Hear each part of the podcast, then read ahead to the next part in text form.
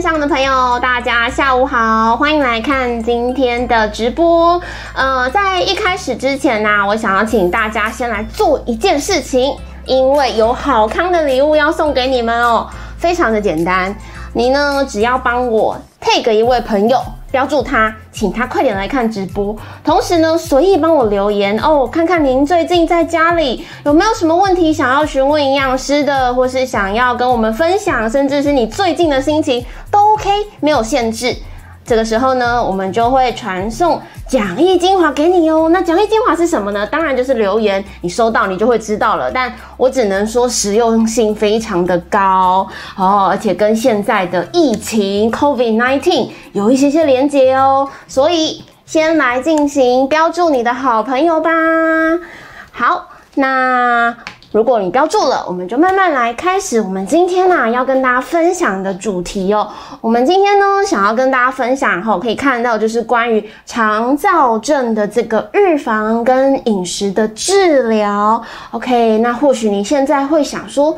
嗯，肠燥症是什么？跟肠子有关吗？哦，确实跟这个肠子有关，因为有一个“肠”的字嘛。好，那在进入主题之前，我先简单的这个做这个自我介绍哦。我呢，呃，目前呢主要是呃接案兼职的营养师，那有在癌症关怀基金会，还有一些各级单位，那有时候啊会写一些文章啊，拍摄一些影片。那大家如果说对于就是营养的议题有兴趣的话，当然一定要关注癌症关怀基金会。除此之外呢，也可以搜寻一下简玉化营养师，可能会有很多的呃健康知识可以搜寻得到了。好，那我们今天的主题大纲啊，主要会环绕在大家现在可以看到的后，首先当然要让大家先来认识一下。到底什么是肠燥症嘛？对不对？然后呢，我既然认识了肠燥症，那我要怎么去判断我自己、我身边的朋友还是我的家人，他所陈述的一个状况有没有任何的迹象是属于呃肠燥症这个问题？哦，我们要来了解如何判定。好，那当然，这个判定，呃，营养师必须说了，我们还是要交由医师。只是说，当我们有了解一个概念的时候，我们的敏感度会比较提高。所以呢，我们当然要来知道一下，哎，普遍可能，呃，听到肠燥症到底有哪些症状？OK，那最后呢，一定是大家最在意的，我饮食法可以怎么去执行，注意改善这个肠燥症的这个问题哈。那最后也要跟大家分享一下有关于生活习惯的配合哦。因此，今天的直播主要会有这五大部分要跟大家分享哦。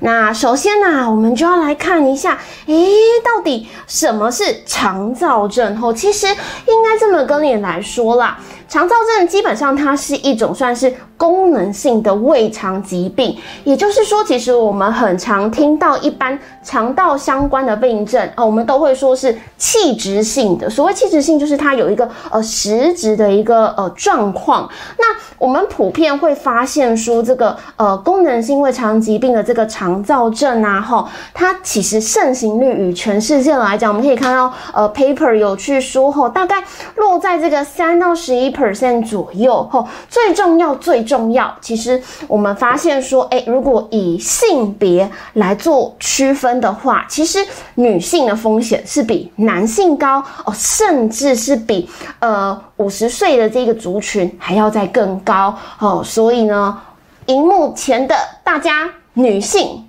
帮我注意一下。观察一下自己的身体的呃健康哈，那其实也有蛮多文献，其实会去呃提到说。哎，西式化的饮食也会影响，因为过去其实蛮多的 paper 都会呃反映说，哎，这个肠燥症啊，好像在主要是西方人口，好，可是大家知道不尽然呐，因为现在世界各地的美食都非常的怎么讲，非常的流通，而且我们发现普遍亚洲的饮食也越来越西式化哦，所以其实是呃有去统计发现亚洲的比例也一直在提高，后也一直在提高。那原则上，其实我们在讲这个呃状况哈，我们要来看的是说，到底是怎么样去导致？好，到底怎么样会去导致，或是我所谓的引发？好，其实现阶段我们会发现说，其实生理机制它没有一个呃定论，所以其实可以看到我的投影片里面有去描述，没有一个是确定的病因。老师，老师，那个是我之前在网络上有看到哦，有人说缺乏维生素 D。就有可能导致肠燥症，这是真的吗？好，其实我很老实讲，如果大家去呃会看一些英文文献去搜寻啊，它肠道症到现在都还很多的因素在讨论，包括现在很红的，大家可以先瞄到最后一个就是脑肠轴的失衡这个议题，也超多新的 paper 在讨论。那小编你问的这个维生素 D，我先说明一下，会发现现在很多的疾病也好，问题也好，都会跟它连接，其实是因为维生素 D。本身在我们体内啊，它也跟很多的 DNA、RNA 的调控有关系，所以我认为思考的角度会这样，它没有一个直接的定论，很多时候都是可能。但是我要跟线上的朋友宣导一件事，其实本来国人的 vitamin D 维生素 D 普遍就是有缺乏的状况，所以呢，与其说。呃，等到它不够来影响你很多的问题，那你不如绕回来确认一下自己的维生素 D 有没有做常规的摄取、补充、晒太阳等等这些，那或许我可以避免掉一个可能的因素，这样。对。那我们再回到这个呃 PPT 哈，我们其实可以看到，因为刚刚讲的它没有一个确定的病因，那最常遇到大家会讨论的大概就是情绪了，好，压力很大，有没有最近 COVID-19 的状况？大家生活压力也很大，我其实呃蛮多个案啊都会跟我说，呃就是唉吃东西都好想随便吃，还是。在家里可能收入也比较不稳定，等等，有没有压力、忧郁？这个都有可能哈。甚至我们发现的是什么？哎，肠道蠕动的一个异常哈，甚至是我们体内的自律神经哈。自律神经其实应该这样跟大家做解释。其实我们在讲自律神经，它是分为交感跟副交感。好，那如果我们交感神经怎么样活络的时候，事实上是会去抑制我们肠道的蠕动哦。那它可能会有呃便秘，好，会比较偏硬。好，那如果我的副交感神经比较活化的情况下，诶，其实太过活化也有可能会腹泻。好，所以这个就会变成说是属于交感神经不平衡所去导致的，好，所去导致的。那因此这些。因素这么多，好这么多，当然我没有办法自己就去知道，哎，我是哪一个原因？好，可是线上的大家可以先来观察一下自己有没有这些症状。好，当然。我也不想要造成恐慌，哎，不是说，呃，我今天便秘了，我今天肚子不舒服了啊，我有肠燥症，哎，不是这样的。我们等一下会来跟大家说一下我们呃临床上的怎么去界定这件事了哈。那这边的症状是想要跟各位线上的朋友分享哈，如果我们有腹泻、便秘、腹部不适、哈肠胃道的不舒服，或是蠕动性的感改变，甚至是呃腹胀哈。排空不完全等等这一些哈，甚至有大便的黏液，这些其实都是属于呃肠燥症蛮常可以呃发现的一个症状，好可以发现的症状。我前阵子就是每天都拉三次，我超紧张。小编拉三次吗？为什么要开会吗？还是你压力也很大？我不知道，我就是看到疫情就突然爆发，是我就觉得超紧张。是是是是是。那呃好，我跟你们说，如果现在在看的你，最近常常拉肚子，哎，不要担心，好不好？这样的话不是你有肠燥症哈，不是直接说，哎，我有肠燥症哈。来，我们临床上会用现在大家可以看到一个哈，呃，基本上我们还是用英文的方式，然后中文这个当翻译，各式的翻译都有，就是所谓的 Rome for 的呃 criteria，就是一种准则的方式来诊断。好，那。大家帮我注意一下下哈，可以看到我这里有说主要的条件，也就是说这个是一定要有的。好，什么意思呢？就是我们过去的三个月有没有发现，小编你可能是有一天两天，哎，不是哦，三个月我都有这种反复性的腹痛，而且。好像没这么没这么久，对不对？所以不要过度恐慌，好不好？不要自己吓自己。好的好的。对，然后再来就是说，我们平均至少每个礼拜，哎，有一天发作的这种情况哦。哦，那这件事情，你如果两个都有，这就是主要条件。哎，你风险可能比较高，可是还没还没还没有。通常我们所谓的腹痛的这个情况，大家可以看到后，下面有三点。至少要两点，这个就会是我们所谓的什么合并的条件。所以你要有主要条件，再来去讨论到合并的条件。好，那第一个就是说我这个腹痛的发生，我爸豆疼，肚子好痛哦。我其实可能跟排便的行为有关系，吼，有去一个交互影响。那这个影响是怎么样？哎。我次数的改变，比如说，哎，我可能原本都很固定哈，呃，一天一次，好，可是我突然变成很多次，或者是我本来一天一次，现在三天才可以上一次，OK，这就是所谓次数的改变，好，这就是所谓次数的改变。好，那形态的改变这边我们等一下后面也会有哦，好，但我先简单说明一下，哎，原本我可能是。软硬适中，可是现在呢？哦，硬到好痛，甚至上完厕所还会有出血的状况。哎，这个就是形态不同哦。还是说我现在变成水泄的一个状况？哎，那这个都是叫做合并症状里面我们要去确认的。所以在这边我也要强调一件事情哦，很多的时候很多人会以为。拉肚子，哎，应该是说肠燥症只会拉肚子。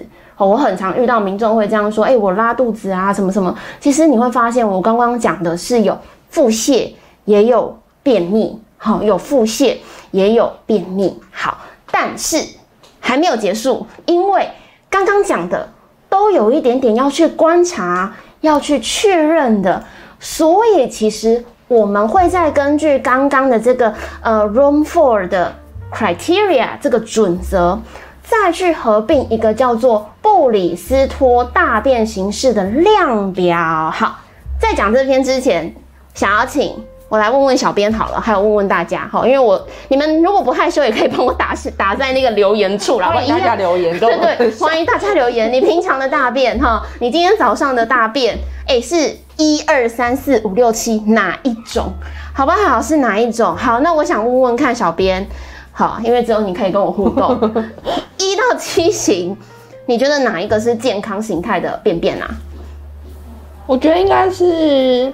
第四个吧，第四个吗？为什么啊？我好好奇哦，因为我好像最常出现这。哎呦，那我可以确定的是你的便便非常的健康。所以我刚刚就很紧张，就是因为我就前阵子就出现，好像第五或第六。OK OK，常出现。好，但是刚刚我们这一张投影片有提到，有没有这个合并主要条件跟附加的条件？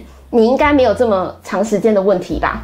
是还好，所以所以还是就是就是看完这些就是嗯特征之后，还是要去看医生。也可以，如果你发现说你还是有疑虑，或是真的觉得不太对。其实这个还是要交由就是医师来下诊断哦。对，好，所以呢，小编觉得是四号是比较健康的形态，然后确实，呃，我们最希望大家的一个便便出来的形状，后确实是四号。好，可是呢，因为我们现在还是聚焦在呃肠燥症的部分嘛，所以其实我们在呃 paper 里面啊都有去做一个合并的一个分类，和我们叫做 subtype，就是在往下细分哦。大家帮我确。认一下，就是可以看到，我们看中文哦，它配合刚刚的罗马式的这个呃准则，再加上这个大变量表，我们可以把它分成便秘型的、腹泻型的、混合型的跟什么未分类的。好，那大家慢慢帮我听一下，我们在这个 subtype 的这个分类上，我们是聚焦在 type one、type two 跟 type six、type seven，这是什么呢？第一型、第二型、第六、第七，你先帮我聚焦在这四个形态的便便。OK，这四个形态哦。好，那这个四个形态，我要怎么来去衍生界定呢？哦，我们发现呐，假如你哦，在所有的排便异常的状况下后，有二十五 percent 以上的比例，主要是在什么？第一型、第二型，OK，然后第六、第七型的状况是怎么样？是在比较低的，哎，那我们就可以分类在便秘型的肠燥症。那换个方式，如果说你的排便的比例哦，以二十五 percent 来界定，你高于二十五 percent 的左右是六七型，然后你的第一、第二型这种颗粒颗粒状的是小于二十五 percent，那我们就是所谓的腹泻型，好，腹泻型。好，那假使哎，你好像都有哎两种四个形态的便便的一个呃。判定上都有，那我们就会说你是混合型的哦。好，那其他衍生比较多的一个状况跟类别，我们就会把它界定在未分类。好，会界定在未分类。好，那如果说大家听完不飒飒，没关系，我只是要让你们知道，还是上面的这个重点。不要以为今天肚子不舒服，我就是有肠燥症了，好不好？我们有一个主要条件跟合并症状，然后会再往下来做细分，好，会再往下来做细分。好，那呃，这个也跟大家分享一下，就是二零一九年在 Nutrient 的一个 paper 上口有去讨论到后，我们其实发现呐，呃，因为现在就是肠道菌的议题非常非常的红嘛，那其实。很多时候我们都很想知道为什么我会肠燥症，很想知道就是一个原因。可是如果大家有听一下我刚刚前面所论述的，它没有一个绝对主要的因素，因为它很多因子都会影响。那这篇的 paper 发表就很有趣，他发现说，哎，肠道的微生物的菌相哦，其实啊，它呢是跟体内的这个内分泌可能会有作用，在这个。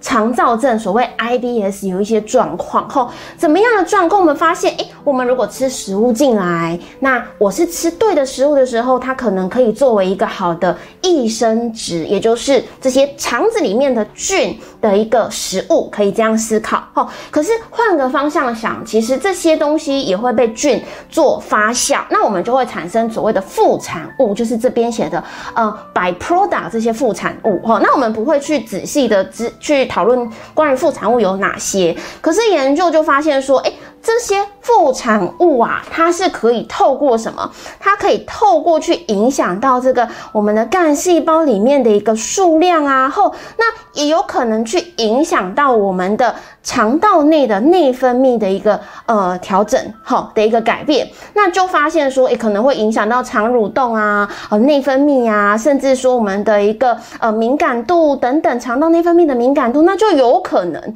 在。IBS 的患者里面发现这样的一个状况，好，所以呢，这是刚好有一个算还不错的一个研究来跟大家做一个分享。好，那原则上我其实还是会想要宣导绕回来源头，其实我们还是要去确认自己的一个状况是哪一种形式。假如我是属于腹泻为主的，好，这些。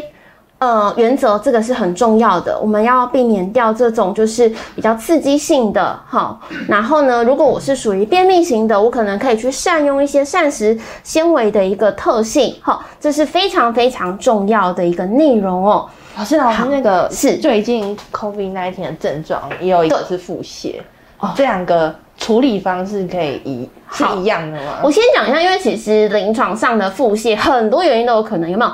你们现在大家都居家料理，好，你煮的东西。卫生安全没有做好，有可能会拉肚子，有没有？妈妈，我今天怎么便便水水的？哎，是不是海鲜不新鲜？哈，有可能哦，我有可能很紧张拉肚子，我有可能吃药拉肚子，我有可能化疗拉肚子。哈，基本上其实腹泻这件事情，我们要先去确认原因是什么。好，那如果以一个大方向，哎，没错，就是也是刚好要送给大家的礼物啊，让你们瞄一眼哈。可是还是要帮我留言哦。好，我们要厘清原因。好，如果说我。很严重的话，我可能就是先进食，同时因为我有的时候腹泻是很严重、高频率的、大量的液体的排出，我可能要补水，确定电解质。好，那再来就是秘密了，就是送给粉丝的一些饮食的。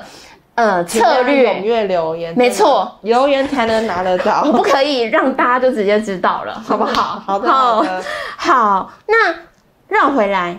我们要来介绍一个饮食法，或许大家上网搜寻，呃，会有一些翻译，我觉得比较特别，或者说什么低鸣，鸣是口部一个鸟的低鸣饮食法，哈，那没有关系，我们在临床会讲一个 low 的 F O D M A P diet，好，那这件事情哈，我们简单来跟大家解释，其实它就是要让我们在肠道里面的这些呃黏膜啊、细胞啊发炎损伤的。反应降低，降低这些压力，所以我们普遍会认为，哈，过去比较难消化性的这些呃碳水化合物，后大家可能可以先去做避免。好，举例来说，有研究指出，诶，呃，我们可能可以先避免掉小麦、大麦、黑麦这些及以及它的制品，好，甚至一些甜味剂啊、乳制品的这个类别都可以先去注意。好，那我如果是根据这个英文单字来跟大家。呃，做分类的话，其实很单纯，它就是因应这些碳水化合物会发酵的一个选择，我们来避免。那我如果去细分，有寡糖啊、酸糖、双糖啊、单糖啊、多盐醇。好，那大家可以看一下我这张 PPT，我有来做几个举例后，比较像寡糖的，我们蛮常听到一些像。菊糖啊，好，或是一些呃麦类啊，这些会有。好，那如果双糖可能就比较不不会太陌生，像我们的牛奶、优格、冰淇淋这一类。好，那单糖就是更更细小、更细小的，像我们最单纯的水果里面的这种果糖。好，那刚刚有提到的甜味剂，好，我们讲的 xylitol 这种，它就是属于多元醇。